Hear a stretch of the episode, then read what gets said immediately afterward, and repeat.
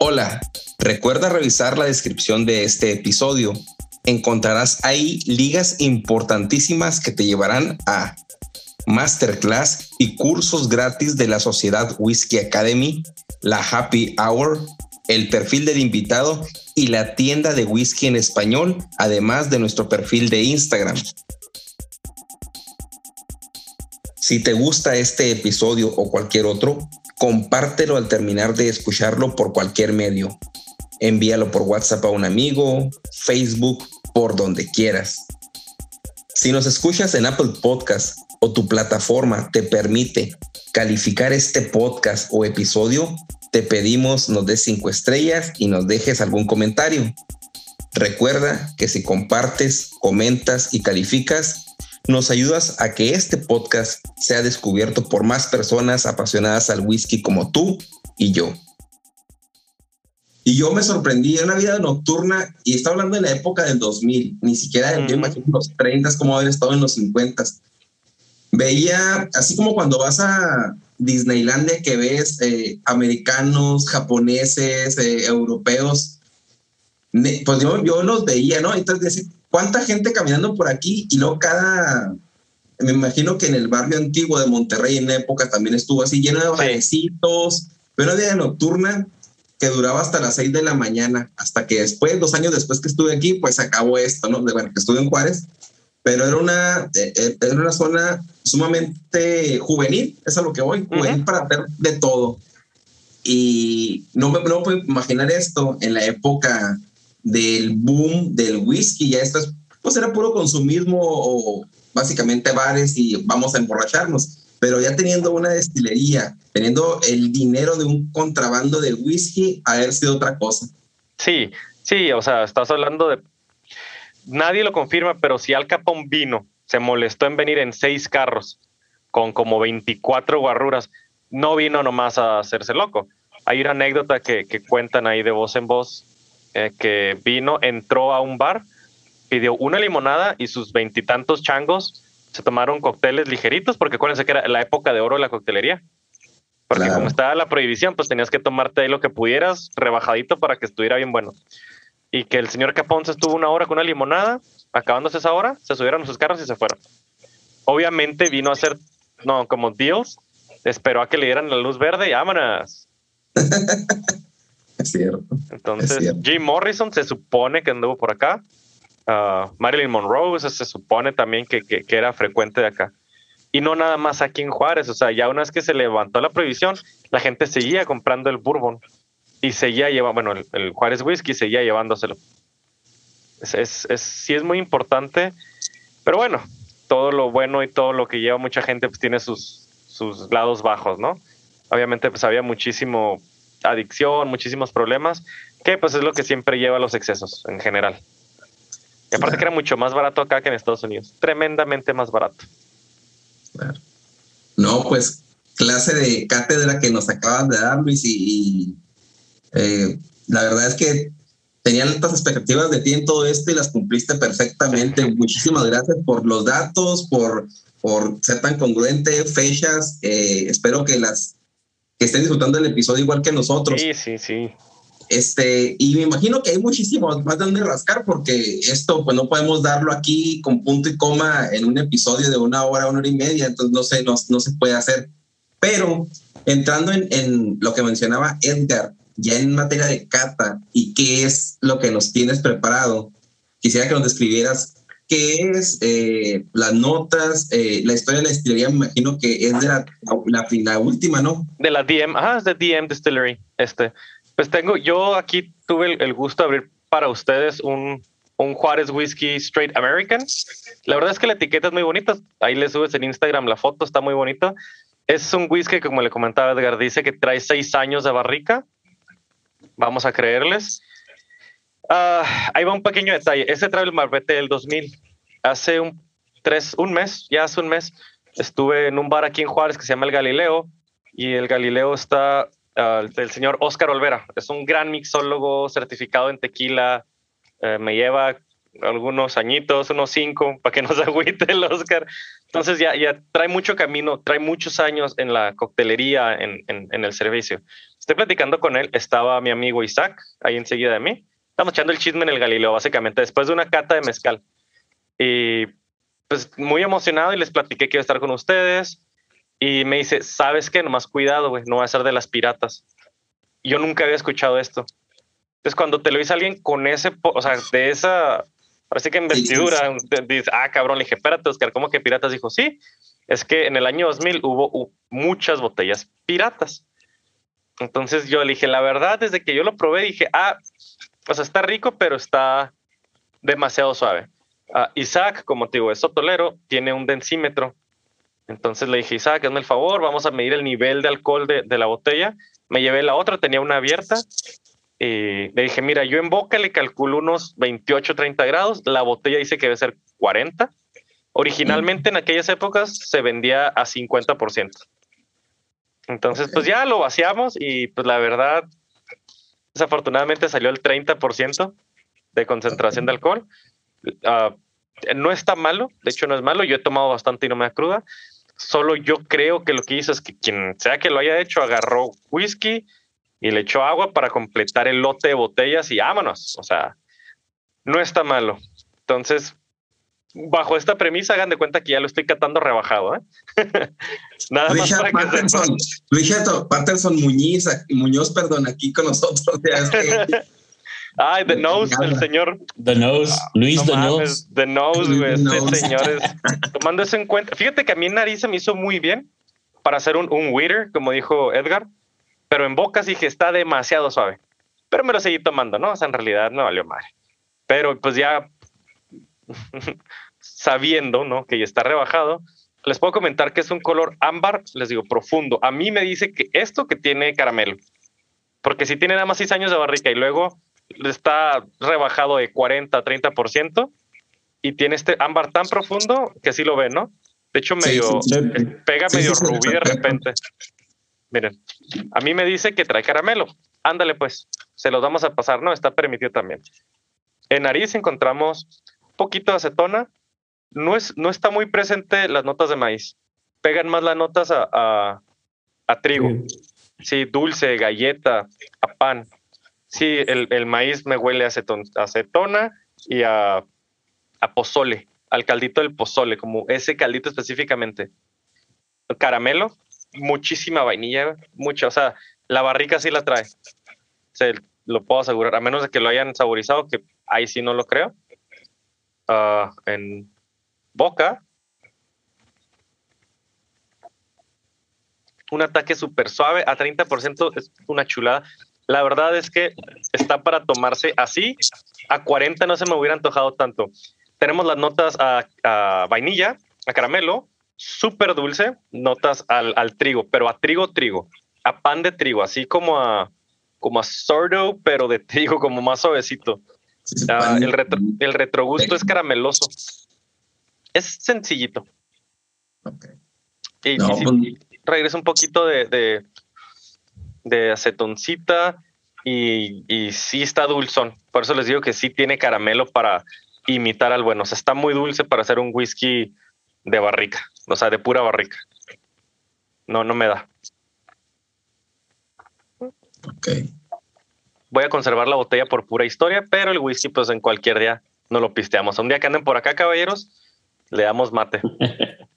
ah, no, súper bien. No, no sabes si, si se consigue lo que una que no sea bueno, falsa o que no esté aguada. Ando consiguiendo, ando convenciendo a una amiga porque ella tiene 20 botellas y le estaba platicando. Y me dijo, oye, está muy rico ese whisky. Y le dije, sí, ya le platiqué, justo lo que les platiqué. Me dijo, no seas malo, ve y revisa porque tengo 20. Entonces, de las 20, 10 tienen el marbete que tiene la mía, que entonces ya sabemos que está rebajada, pero las otras 10 no tienen marbete. Entonces, ah, pero no, no, me, no, me, quieres soltar todavía botella. Le dije, ándale, te la compro. Me dijo, no, dijo, porque si es buena, me la va a querer yo. Y dije, bueno, pues déjame probarlo. Pero ahí anda, ahí la ando convenciendo pero sí, sí se pueden conseguir. La bronca es que casi todo lo que vas en Facebook, pues va a estar, pues va a ser patito. Insisto, no está malo. O sea, en realidad, te lo puedes tomar, solo viene rebajado. Por ser algo tan histórico, tan icónico y yo ser de Juárez, a mí ahora sí que el whisky pasó a segundo plano por primera vez en mi vida. Me importa más tener la botella y conocer la historia y todo esto que les conté. Es lo que a mí me da el valor que no, que no tiene otro whisky para mí, sinceramente. Es como tener un póster en la primaria eh, chafa de los cabellos del zodiaco. No importaba que era chafa o que no era el original, pero tenías tu póster de cabello del zodiaco, ¿no? Y estaba en tu cuarto. Sí, señor. Oye, como ahora que salió el, que fue el Met Gala, que fue este show, que salió un güey disfrazado, o sea, con armadura de caballero del zodiaco. como, ¡ah! No. Hablando de precisamente. No, pues muchísimas gracias por, por la cata, por abrir la botella. Primero que nada, nos, sentimos dichosos. Eh, y como les decimos, vamos a subir las fotografías para que conozcan y para que entren en contexto. Pues no sé, eh, Orlando, eh, no sé qué, qué tienes eh, listo ahí. No, pues yo traigo y estaba comentando antes que, bueno, traigo whisky Abasolo, que es uno de los whiskies mexicanos, uh, ¿cómo llamarlos? Jóvenes o de la nueva generación que son, son muy, muy hablados, muy populares. Em, en mi caso fue el único whisky mexicano del cual pude echar mano por, eh, en donde vivo. Y pues tiene cosas muy, muy, muy interesantes, ¿no? Este, la, la, la verdad es que está muy, muy, alta la barra después de, de, todo lo que nos contó Luis. Este, pero, pero pues sí da, da, da, alegría que, que haya personas eh, aventurándose ¿no? en, la, en, la, industria del whisky y algo muy suave de, de empresas como Abasolo y Sierra Norte que tratan de rescatar ciertas variedades de, de maíz ancestral, eh, mexicano, que son variedades que, que no hay en, en, en, otros países y que también están como cayendo en, desuso porque pues no se consumen, no, no, no, no tienen tanta demanda para, para, para otras, otras cosas. Este, y ellos lo, lo, están utilizando y pues, bueno, creo, creo que me, estoy yendo por, por la tangente. Eh, Abasolo es, es una marca de, de una compañía más grande que es, em, se llama Casa Lumbre.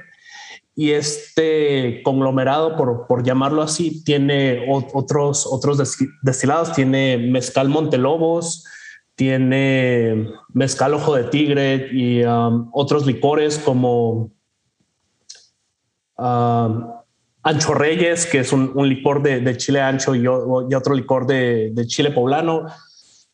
Y y Abasolo, que es, que su, su whisky.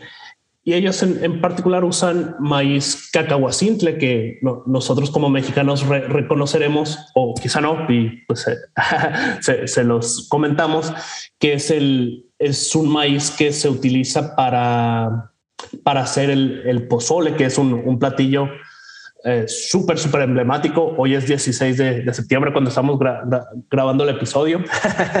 este y es día, de la independencia de México y, uno de los platillos que siempre te vas a encontrar en una celebración de, Día de la Independencia es pozole, ¿no? Sí, sí, para la cruda. Claro, también doble propósito.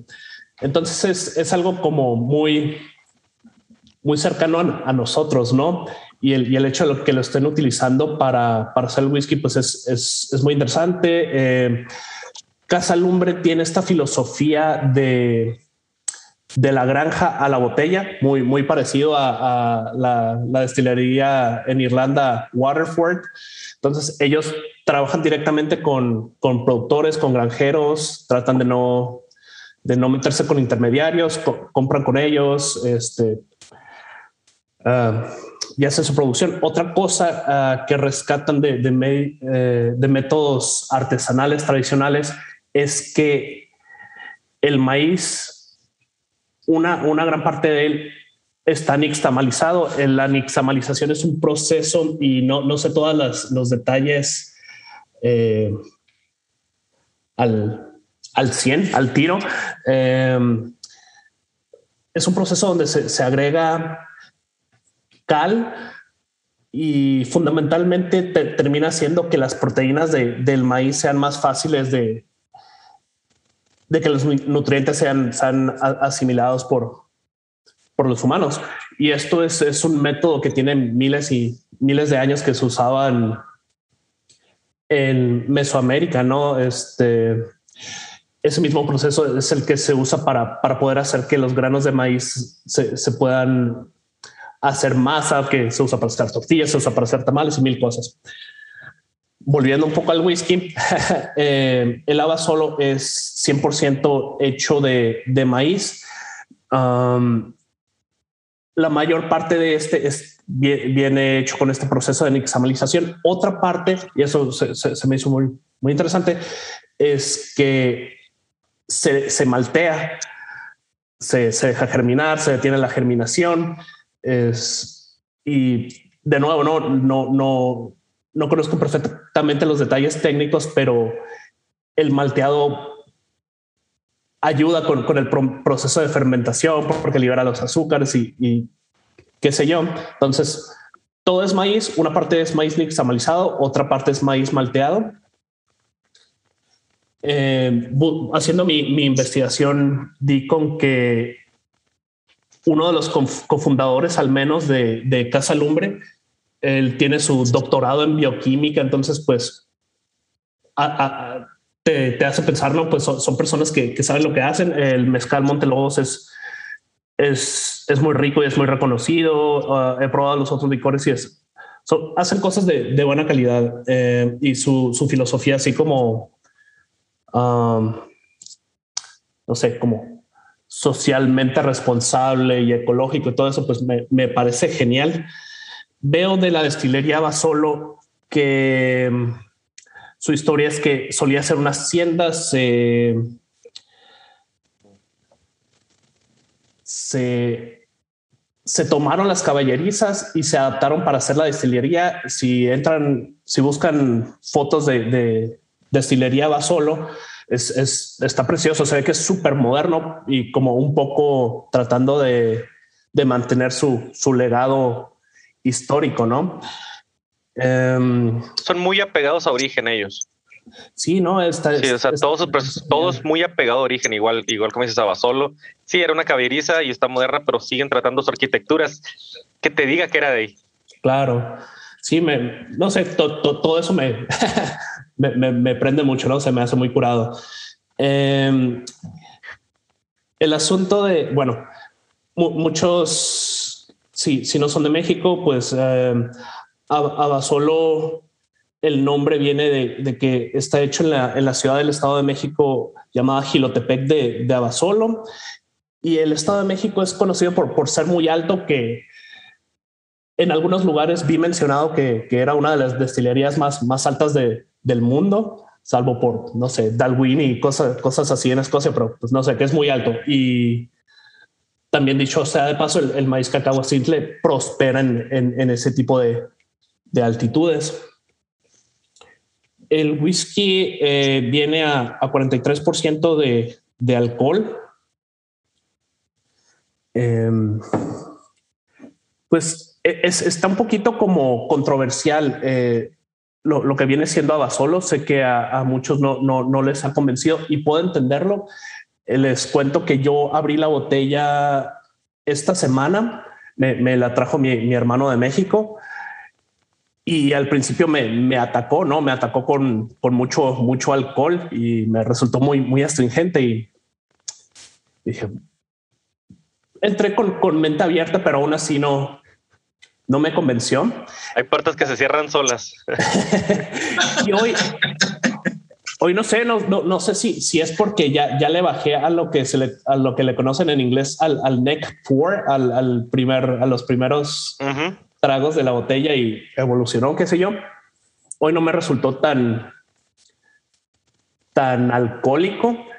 Sí había notado incluso la, primera vez que lo tomé después de, del punch alcohólico un dulzor y lo, sigo detectando. Si, si e, e, esta descripción está súper, súper, súper chafona, ¿no? Pero pues me huele a maíz, a un dulzor de, maíz.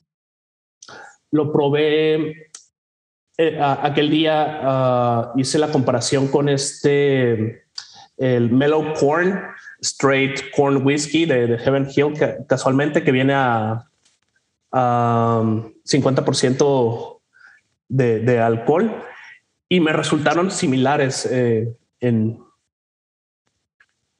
en cuanto a su ponche alcohólico y, sabor más, más, más, más o menos eh, parecido. Oye, pero eso que dice que te sabe maíz, déjame decir que tienes toda la razón. Yo no soy fan de los destilados de maíz para nada. Y cuando probé ese, inmediatamente fue como, ah, sabe mucho a maíz. o sea, fue mi primer, mi primera impresión fue, sabe demasiado a maíz este whisky para mi gusto, ¿no? O sea, yo a mi gusto personal, no, yo no es, yo no, en general no consumo whiskies de maíz y, y Naum me regaló un bourbon. sí. ¿Cuál, cuál bourbon fue? El balcones. Está muy bueno. o sea, sí, no, bien. está bien perro, el, el, que está hecho en alambique.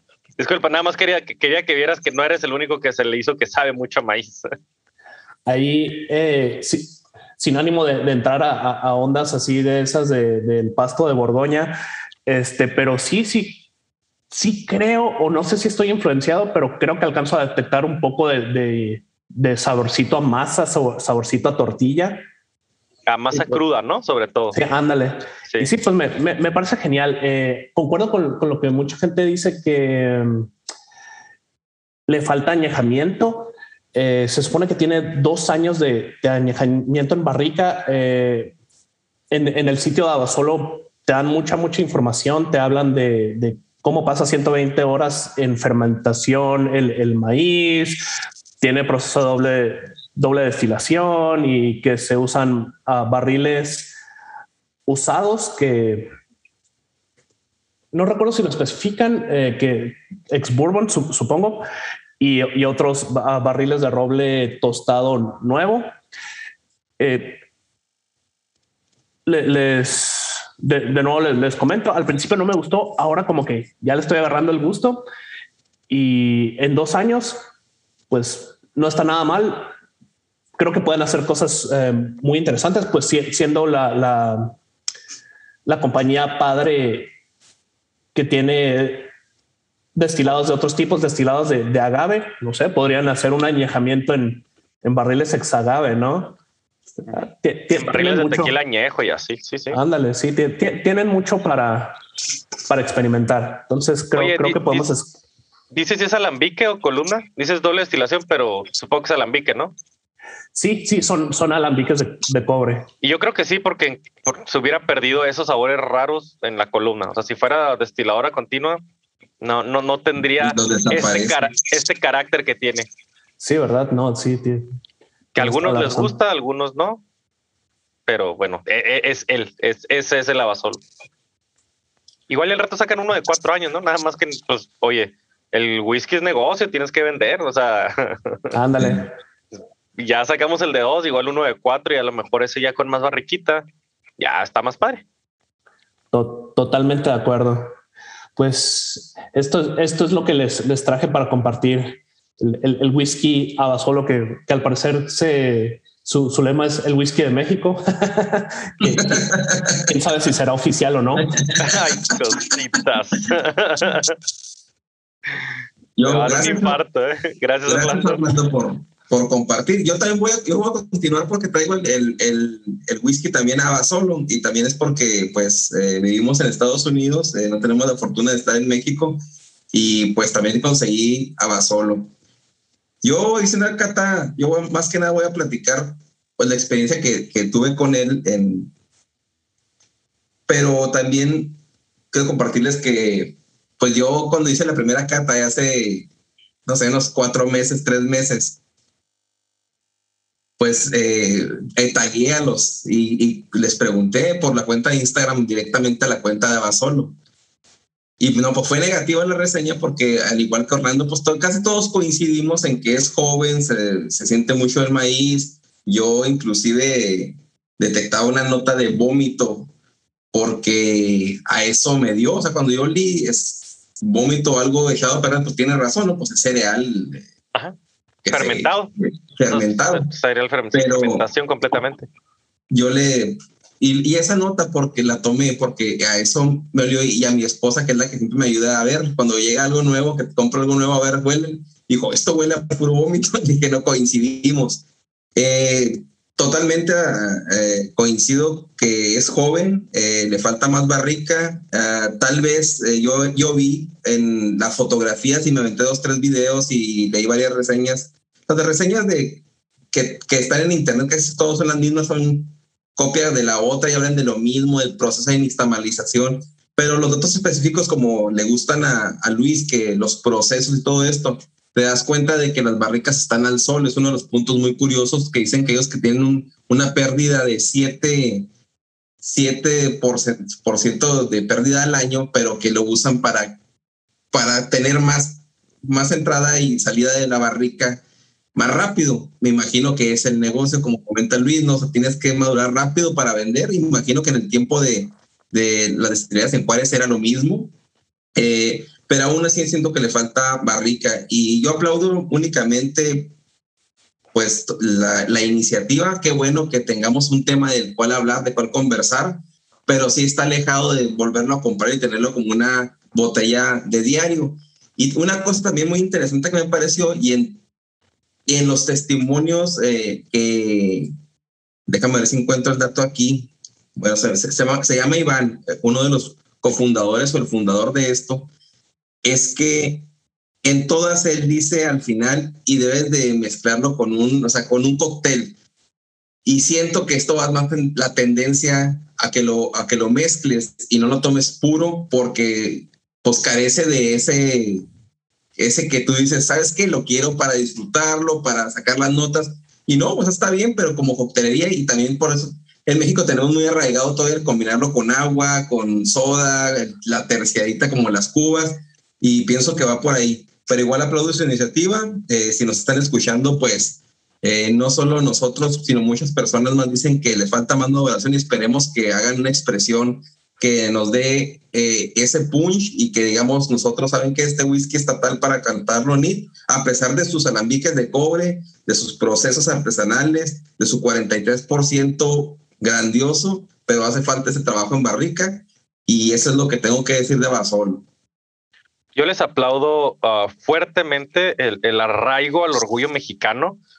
Mi respeto completamente muy cabrón porque le metieron muchísimo dinero arriesgándose a, pues a lo mejor vale madre esto, carnal, pero yo siento que si lo hicieron de pasión, de corazón, como nosotros grabamos, ellos dijeron, vamos a hacer un whisky mexicano, cabrón, ¿y dónde estamos?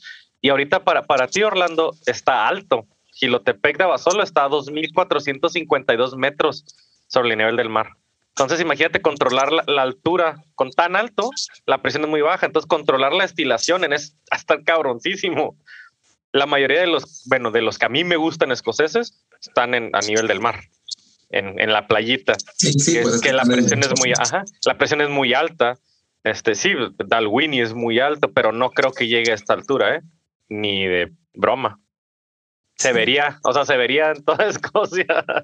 Sí, no, y de las instalaciones que, que son ultramodernas, aprovechando la luz del sol, o sea, tienen inversión, como tú dices, total pero sí, pues queremos ya el resultado final, no, no, no tanta poesía. Es como cuando tú eras eh, romántico total y llegas al curso y, pero no, aquí vamos a hablar de datos. Si no me metas flores. Está bueno o no está bueno y se acabó.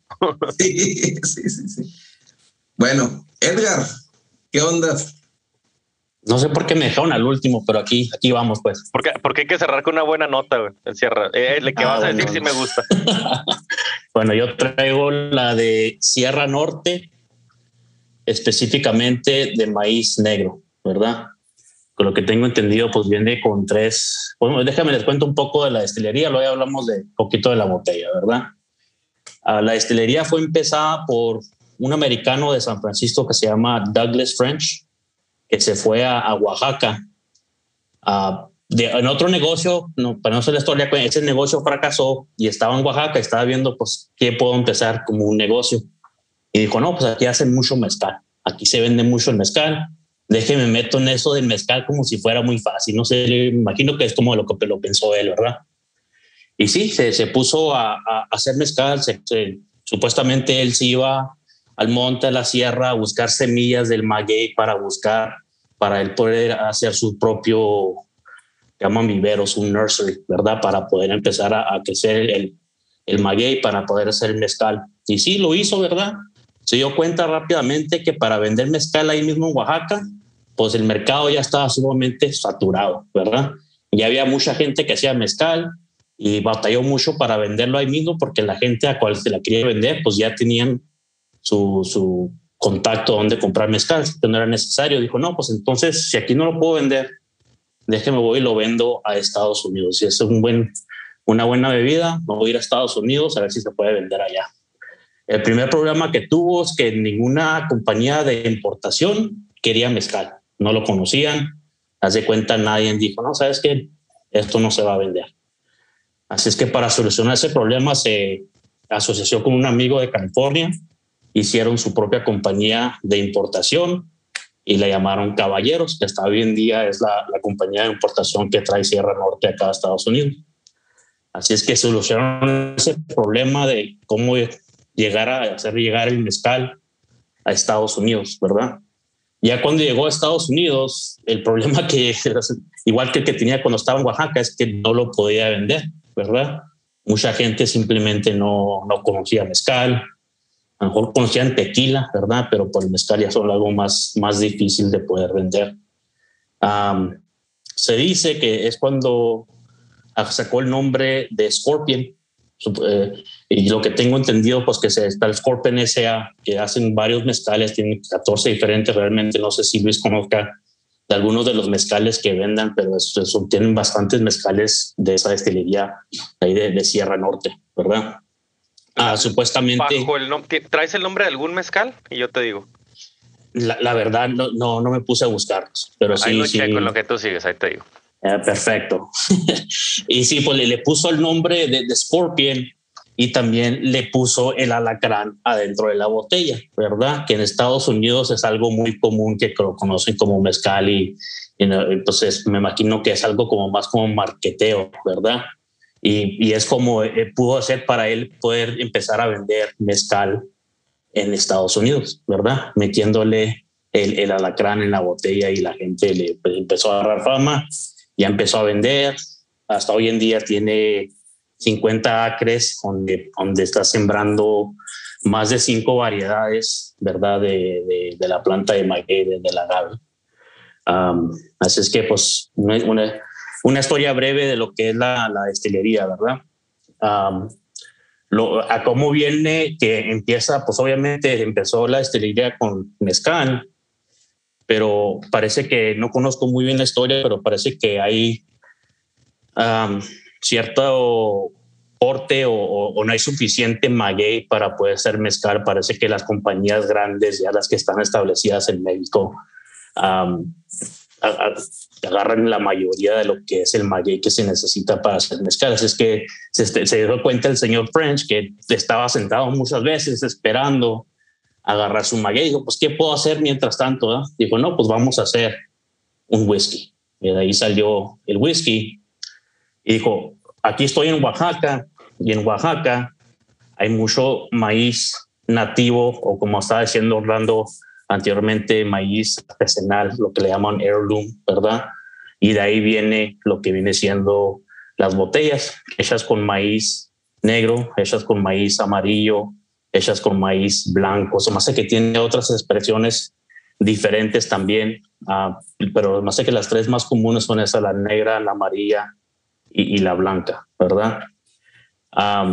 y algo de, lo bueno que empezó esto de whisky, porque muchos de los, de los rancheros que, que pues, están sembrando este, este maíz batallan mucho para venderlo, ¿verdad? Porque no es como se batalla mucho para, para sembrarlo, se batalla mucho para que crezca es, algo que tiene mucho trabajo. No es como un, un, maíz más moderno que es un GMO que lo pueden crecer más fácilmente, ¿verdad? Es más, hasta ese maíz se vende hasta más caro lo que es un maíz nativo, ¿verdad? Así es que lo que hizo es para, sí, para poder asegurarse de que tenga suficiente maíz para poder hacer su whisky, fue con, con los locales, con los que están sembrando y les dijo, por favor, siémbrenme esto y yo les aseguro que le compro todo lo que crezcan y les voy a pagar lo que es un precio para que no tengan que salir de aquí, para que no tengan que ir a, Estados Unidos a buscar trabajo. Quiero que se queden aquí, quiero que tengan su familia, quiero que todo. Así es que eh, eh, para la región fue algo, me imagino, extraordinario, ¿verdad? Que les compra toda su cocheza completa y les paga a precios que pueden la gente vivir. Así es que esa, esa parte me pareció muy interesante y muy, pues qué bueno, ¿verdad? Qué bueno que... Importante, ¿no? O sea, al fin y al cabo nosotros colaboramos con ellos al consumir sus productos. Exactamente, exactamente. y hablando específicamente de la botella que yo, bueno, yo, yo, tenía la, yo, yo tenía la opción de comprar Sierra Norte y Abasolo. Y pues ya Naum me dijo, no, pues aquí tengo yo la de Abasolo. Y dije, no, ya me voy a, déjame voy por Sierra Norte. Y de, las, de las tres expresiones que estoy hablando, tenía la, la negra y, y, la amarilla. dije, nada, no sabía cuál. Dije, déjame voy por la negra. No sé por qué, pues agarré la negra. Yo sí sé por qué, pero ahorita, te digo. Ah, aquí eh, en mi área yo pagué 55 dólares la botella viene a 45% de, de, alcohol, no tiene ningún tipo de, colorante, ¿verdad? Ah, viene bastante información en la botella que también me, me gustó, ¿verdad? Es, eh, es, un single barrel, todas las botellas son de una sola barrica embotellada, y todo lo dice claramente en la botella. Luego trae información, por, por ejemplo, mi botella específica que yo tengo aquí es del batch número 4, el barril número 5 y es la botella número 9 de 291. Así es que eso para mí, para lo que somos nosotros los, los, los whisky nerds, queremos saber información, no siempre nos dan tanta información en la etiqueta, así que eso se me hizo bastante interesante también. Oye, pagas 200 dólares por esa información en casi cualquier whisky, ¿no? Un whisky que viene así tan específico, no te baja de 150 dólares y te va bien. Exactamente, exactamente. un poco más de información de la, de, la, de esta botella. Todas las tres expresiones, esas tienen el, el mismo, la misma receta, el mismo mash bill. Son 85% maíz, del maíz específico, y 15% de cebada malteada, ¿verdad? a cada expresión es, es destilada separadamente no por, por, dependiendo de la variedad de lo que es el maíz, ¿verdad? Uh, usan uh, alambriques de cobre, pot stills, uh, y es añejada en barricas de roble francés, aproximadamente por 10 meses. Así es que es un whisky bastante joven, ¿verdad? Eso, esa es la información que encontré, es la información que, que viene en la misma, pues, el mismo website de, de Sierra Norte no conozco, me imagino que el clima de Oaxaca va a ser bastante caliente, ¿verdad? Sí, pero es, bastante, caliente y húmedo. No, no sé si, si realmente son más 10 meses o porque se me, hizo, se me hizo un poco joven, ¿verdad? Pero esa, esa es la información que, que pude encontrar. Se me hace poco 10 meses porque en realidad es, Sierra Norte sí me gusta bastante. Pues el Abasolo es por eh, 24 por dos años o un año, creo, lo que leí. Entonces yo creo que no están muy estandarizado. ¿Qué, qué decía Orlando? La yo creo que hace lo que le da su gana, ¿no? Claro, claro. No, no, pues este, sí, el, el solo viene a 24 meses. Sí hay por ahí lineamientos en la norma oficial mexicana sobre... Dos años, ¿no? Deben de ser, mínimo. Sí, eso creo. Eh, ¿Quién sabe? Sí, eso también se me hizo extraño a mí, pero esa, esa es la fuente que encontré específicamente en, la, en, pues en el sitio de ellos, de Sierra Norte Distillery. Así es que no sé, no sé tan, qué tan acertado sea. Estoy chismoseándole en lo que platicamos, ¿eh? porque sí me, me, impresiona. Digo, a mí me gusta mucho y hay 10 meses. Se me hace. No, he tenido la fortuna de probarlo, pero sí, también se, se me hizo súper suave con. Uh, todo esto que platicaba Edgar de, de, los diferentes tipos de maíz y tratar de rescatarlos, que no caigan en, que no se, que no se pierda, por, por decirlo de alguna, de alguna manera.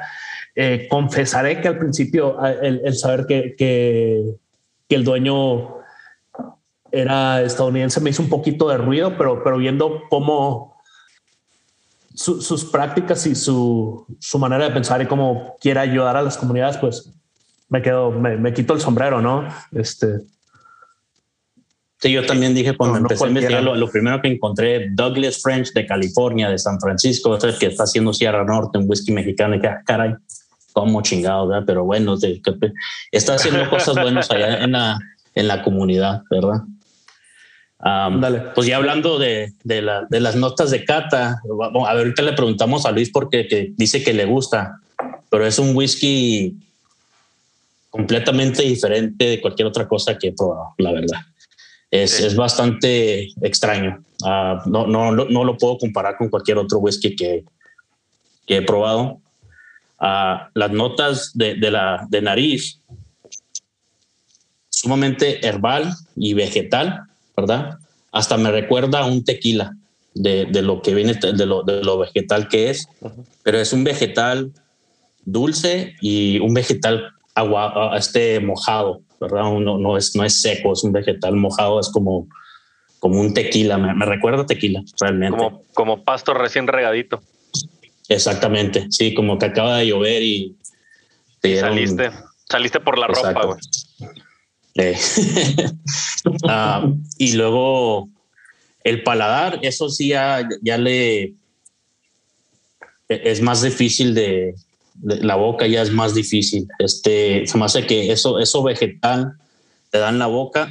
En inglés es lo que le llaman funky, ¿verdad? Es un sabor sumamente, no sé, es, muy difícil de... Sí, sí, es raro. Raro, es, es sumamente raro. Si no, si no conoces lo que es un whisky funky, es muy difícil de describírtelo, tienes que probarlo. Así es que para mí es un whisky que o te va a gustar o no te va a gustar. Más sé que no hay un intermedio en estos whisky, en este whisky. Este es uno de esos que me gustó y ni sabes ah, yo a mí también eh, la nariz me, gusta bastante. pero sí, es, es, es, es, como cuando hicimos el episodio de, de Campbelltown y que estaba tomando Springbank y dijo, ¿qué es esto? No lo puedo describir. Es, es, me da la, la, misma, la misma impresión este whisky. Así que si, no si quieren probar algo diferente, a qué es whisky, pero que real, si, si me lo pones en una línea de, de whisky tres o cuatro, te voy a decir que esto no es un whisky. E, es así de raro. Así es que es, un momento diferente. Muy peculiar, muy peculiar. No tiene las notas de Basolo, pero para nada. A, mí me, a, mí me, va que la fermentación está hecha muy diferente. No sé cómo fermenta Basolo, probablemente fermentan en acero inoxidable. Estoy casi seguro que Sierra Norte fermenta en pino en Pineback, o sea, porque hacen mezcal, güey. El mezcal casi siempre se fermenta en pino, el de ellos, ¿no? Que es más comercialón. El ancestral, pues sí, se, no, se puede fermentar hasta en piel, pero fuera de tema. Entonces yo creo que desde la fermentación ya vienen los cambios y lo funky en tanto en vino como en whisky casi siempre es de fermentación, güey. no digo que sea mala, solo viene de fermentación, lo raro. Los tiempos. Eh, las dudas que ahorita que estamos que preguntaba Luis, ah, encontré una fuente aquí también y dice que es el fundador de, del mezcal escorpión, es uno de sus productos, mezcal escorpión, ya lo había comentado eh, Edgar, y también encontré que tiene una crianza de aproximadamente 10 meses en roble francés.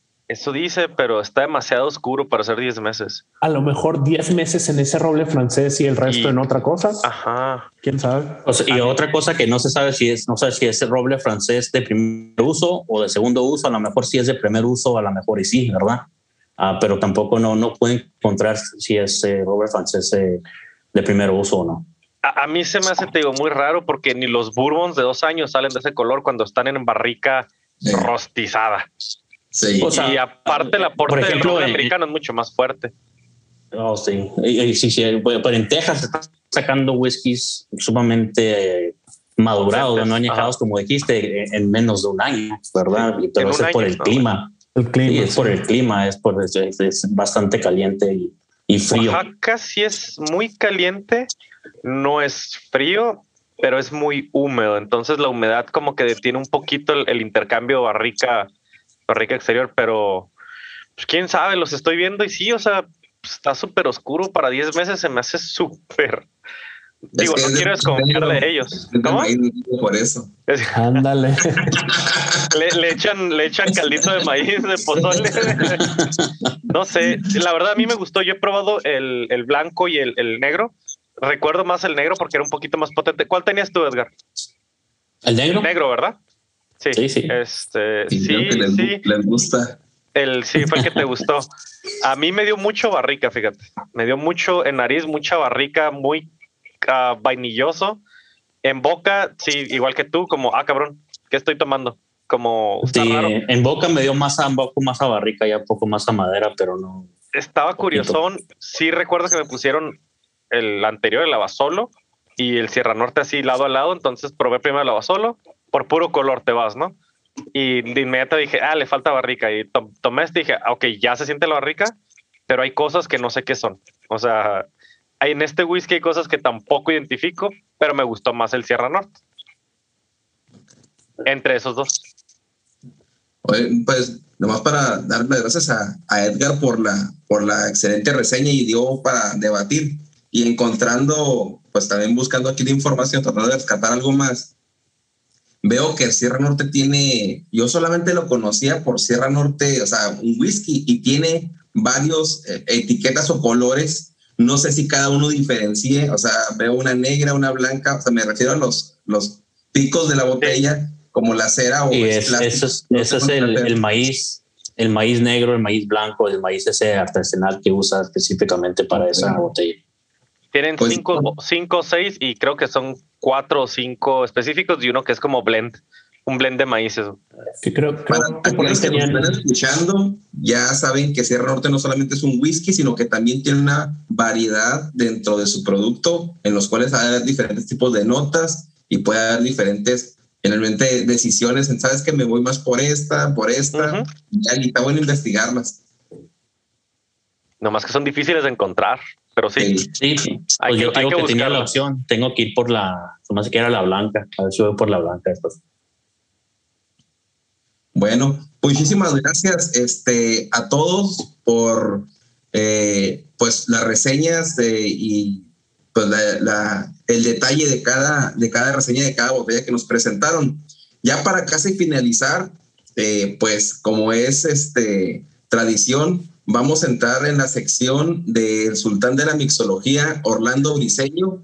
¿Qué cóctel nos tienes preparado, Orlando?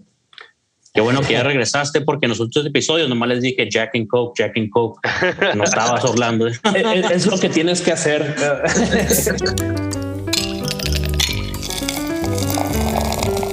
Bienvenidos a la Happy Hour.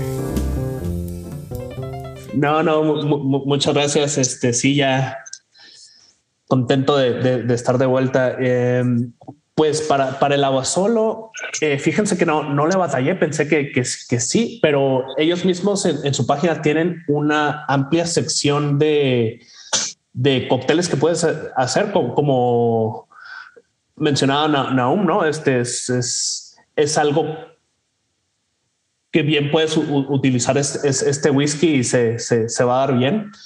Yo de, los cócteles que tenían ahí, me, fui por uno en particular que es el Hilo Old Fashioned. Este, les cuento antes de, decirles la, receta del cóctel que cuando yo me enteré de la existencia del whisky Abasolo, me, me emocioné mucho. Sabía de la existencia de Sierra Norte y dije, ah, que suave otro whisky mexicano. Qué bueno, súper fregón. Y un buen amigo eh, del grupo de, de cocheros que era un, pues alguien que, que también ahí participaba, al, igual que Naomi y, como yo. Él tiene un grupo que es Whisky Enthusiast México e hizo una presentación del, whisky a solo, invitó a un embajador de, de, de la marca y todo. Y en, ese momento yo, yo traía, yo creo, el, rollo de la coctelería como a flor de piel, ¿no? Este, y, menciona, ¿no? Era una, una sesión de Instagram Live. Este, oye, Orlando, ¿y qué, qué harías con, con esta cosa? Y, y yo me, me, viajé y dije, no, pues yo creo que haría un jarabe simple de piloncillo y usaría, y usaría unos bitters de de Aztec Chocolate o Mole Beaters y así, ¿no?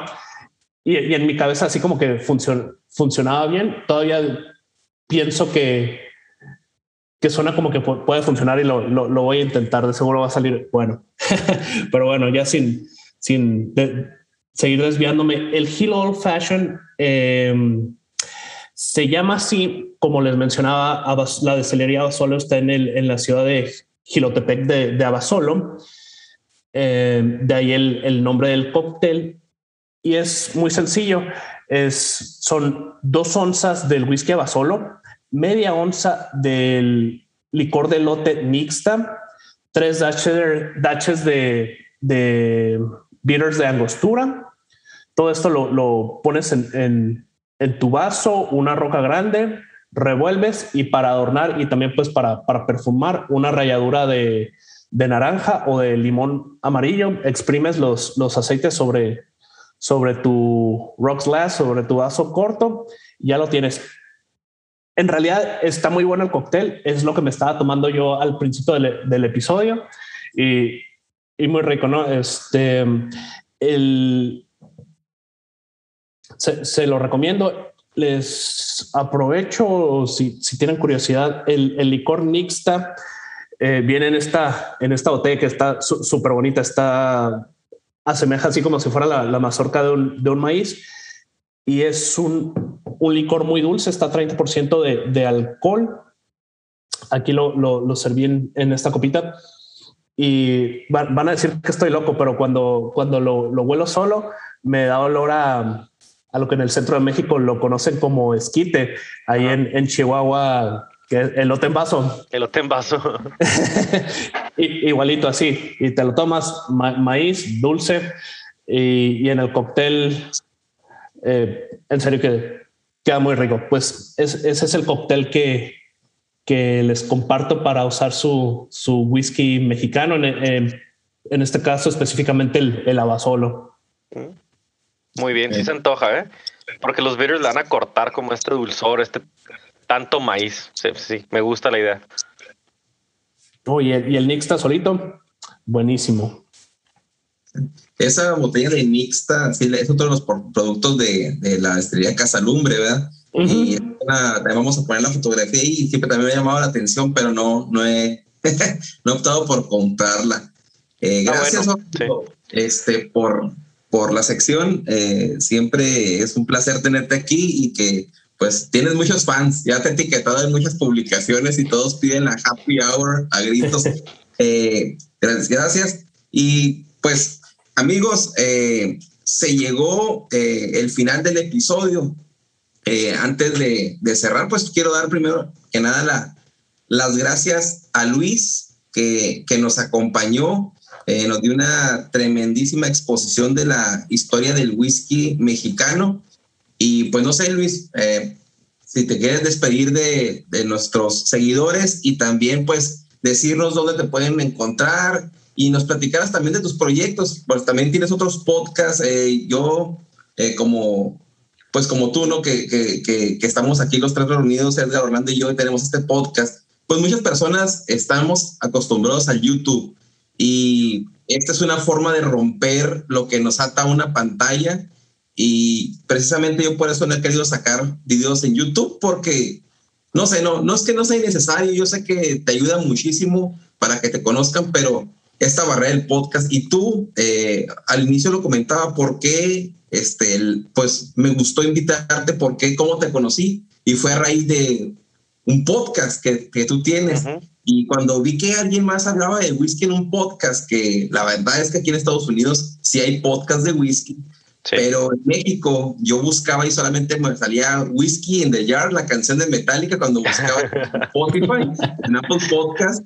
Entonces, después, debo ser sincero, eh, yo escuchaba eh, la plataforma de Spotify para escuchar música y sí escuchaba dos podcasts, pero nada que ver con el whisky, era de, de, liderazgo, perdón, y era otro de, de, pues de inglés, ¿no? Para aprender inglés. Solamente escuchaba eso en mi trabajo.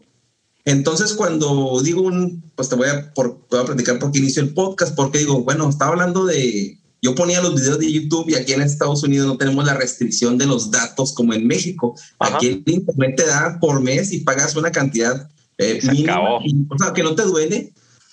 que puedes escuchar. Yo ponía los videos de YouTube de los eh, de, las personas que han estado invitadas aquí.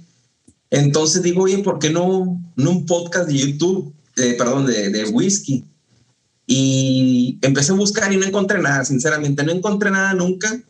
Le platico a Orlando el proyecto, le platico a Edgar el proyecto y se hace y no grabamos todavía nada y empiezo a buscar y sí encuentro dos. Eh, uno era ah, el tuyo, me salió luego whisky americano, ahí cuando busqué específicos me salió eh, de unos episodios y padrísimos, eh, ahorita tú ya complementas todo el rollo y encontré otro de catador itinerante, pero no encontré más. Itinerante, perdón. No encontré más y dije, bueno, pues si quiero hacer algo, lo voy a hacer aquí. Y lo hicimos eh, cuando te estuve escuchando, eh, cuando te llevé la botella de balcones, pues a mí me da muchísimo gusto. Acuerdo que te mandé un mensaje, te dije, güey, felicidades por esta iniciativa, la neta, que qué chingón. Y lo que me di cuenta que eras de Juárez, dije, no manches, lo más es que somos del mismo lugar. Y, sea, me sentí, pues, me sentí contento, ¿no? Y, me crié en Ascensión también, no me acuérdate. ¿Cómo? También me crié en Ascensión. Arriba la chona, también soy de la chona, güey. Sí, de la chona, es cierto. Eh, la Shona, por ser la, la famosa Shona City, es donde nos criamos, porque yo también nací en Ciudad Juárez, me crié toda mi vida ahí en, en, en, Ascensión. Y un saludo a todas las personas que nos están escuchando de Ascensión. Y cuando te fui a visitar, dije, te voy a llevar una botella para conocerte, platicamos un rato ahí a las personas que nos dieron ahí este, eh, pues eh, el lugar para que decidiste que fue el buen tiro. Eh, no recuerdo cómo se llama el dueño, pero un saludo a una persona muy también experimentada. Saludos al staff. Y esa fue la historia. después ya empezamos a hacer capítulos y ya aquí estamos juntos. me gusta mucho que haya mucha esta hermandad o unidad entre, entre todos los creadores de contenido. Eh, también por eso te invité, ¿no? Para, era como sentía como un compromiso y aparte eres una persona muy preparada, lo acabas de demostrar. Y pues esas son, son las flores que te tengo que echar. sí acepto, sí. acepto, hombre. no, hombre, muchas gracias. No, y ahora sí, este, un saludo también a Sam, que tienes, ahorita lo vas a presentar si quieres, tú es tu buen amigo de otro podcast, y Jessica, que pues no, no está aquí con nosotros, pero ahí también le hicimos llegar unos souvenirs y eso es este, pues mi agradecimiento hacia ti. Este, pues adelante, sigue con lo tuyo. No, hombre, muchísimas gracias. Para mí es un placer, la verdad me dio mucho gusto. Yo quisiera tener un podcast exclusivo de whisky, pero pues me alié con Jessica, tenemos otra ronda. Jessie, mi amiga, es chef y sommelier. Entonces, pues le tiramos por este lado de, de la comida, el vino. En realidad hablamos más de peda. O sea, de la comida hablamos, yo creo, un 2%, Ah, pero los dos somos sommeliers y de ahí nos agarramos, ¿no? Entonces ya fui metiendo yo mis temas a huevo, o sea, me metí, me metí, empecé a meter whisky y le ha gustado mucho a la gente, pero pues sí, para mí es complicado meterme de lleno al whisky, aunque lo amo, lo adoro. Este, tengo gente como ustedes que me invita, con la que puedo platicar, de la que aprendo. Este, me gustan mucho los datos que avientan cuando hablan de ciertas, o sea, específicamente, porque son cuestiones que yo te digo, yo nunca me meto a investigar como en qué año, eh, me da igual, sino cómo se hace. Ese es un podcast, otra ronda, es el que ya tiene un año, cumplimos un año, un episodio. Este, los invito a que nos sigan, es arroba otra ronda del podcast en todas las plataformas. Y tengo el otro, que es mi amigo Sam Butler, que es tu amigo Sam. Uh, este se, se, llama Puros y Pistos y va de maridajes de puros con bebidas. Entonces yo, todo el mundo dice, ah, puro, café y ron o coñac. Pues sí, o sea, ahí no le erras, ¿no? Cualquier café, casi cualquier coñac le queda a los puros. Lo que yo hago es que yo meto dos, tres cervezas, un vino y un whisky de ley por episodio. Entonces la gente se saca de onda porque pues maridar whisky con puros es muy rico, pero es complicado. Y los vinos es lo que, la verdad es con lo que más batallo. Entonces ese se llama Puros y Pistos Podcast. Nos pueden seguir en todas las redes y a mí me siguen como arroba someluis con doble M o en Instagram estoy como Luisky. Es que mi mamá me dice de cariño Luisky, entonces pues tenía que usarlo. Me dice, ay, Luisquito, ¿no? Pues ya, digo, ¿cuántos años tengo tomando whisky? 14 años tomando, no, casi 16 años tomando whisky, ya, ya, ya, ya lo merecí. Pues eso de, de puros y pistos, pues eso sí me interesa, ¿verdad? Te, voy a seguir. Déjame te pregunto aquí rápidamente antes de, despedirnos. ¿Estás hablando de, puros habanos como tú puedes conseguir ahí en Juárez o de, qué tipo de puros estás hablando? No, casi, de hecho de habano no hablamos porque nuestro, nuestro market es como Estados Unidos y la frontera.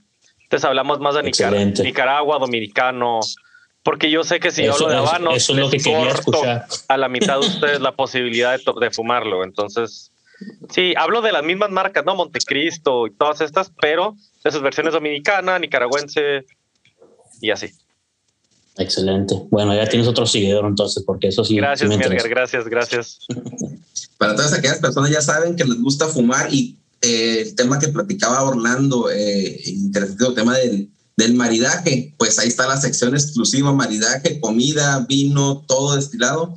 Ahí se la, pueden encontrar en, en, Puros y Pistos podcast y he visto muchos capítulos interesantes sobre el interés pues cómo surgió el mezcal, el tequila, cerveza, y esa la pueden encontrar en otra ronda del podcast. Pues muchísimo gusto y un saludo también a tus coanfitriones. Eh, Orlando, eh, ¿te quieres pedir con tus redes, por favor, ya para casi, casi cerrar? Ah, claro que sí. Este, estoy en Instagram como la.happyhour. Está ahí, es donde tenemos todos los, los cócteles que, que preparamos y las recetas.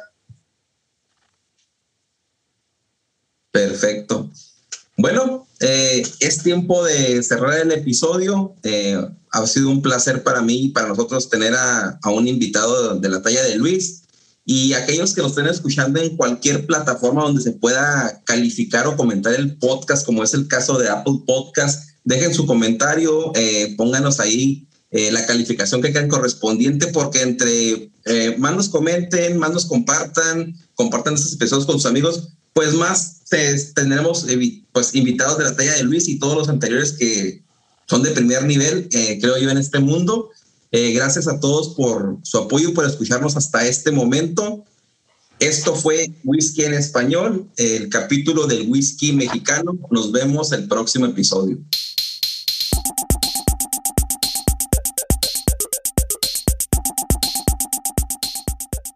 Si te gusta este episodio o cualquier otro, compártelo al terminar de escucharlo por cualquier medio. Envíalo por WhatsApp a un amigo, Facebook, por donde quieras. Si nos escuchas en Apple Podcast o tu plataforma te permite calificar este podcast o episodio, te pedimos nos des cinco estrellas y nos dejes algún comentario. Recuerda que si compartes, comentas y calificas, nos ayudas a que este podcast sea descubierto por más personas apasionadas al whisky como tú y yo.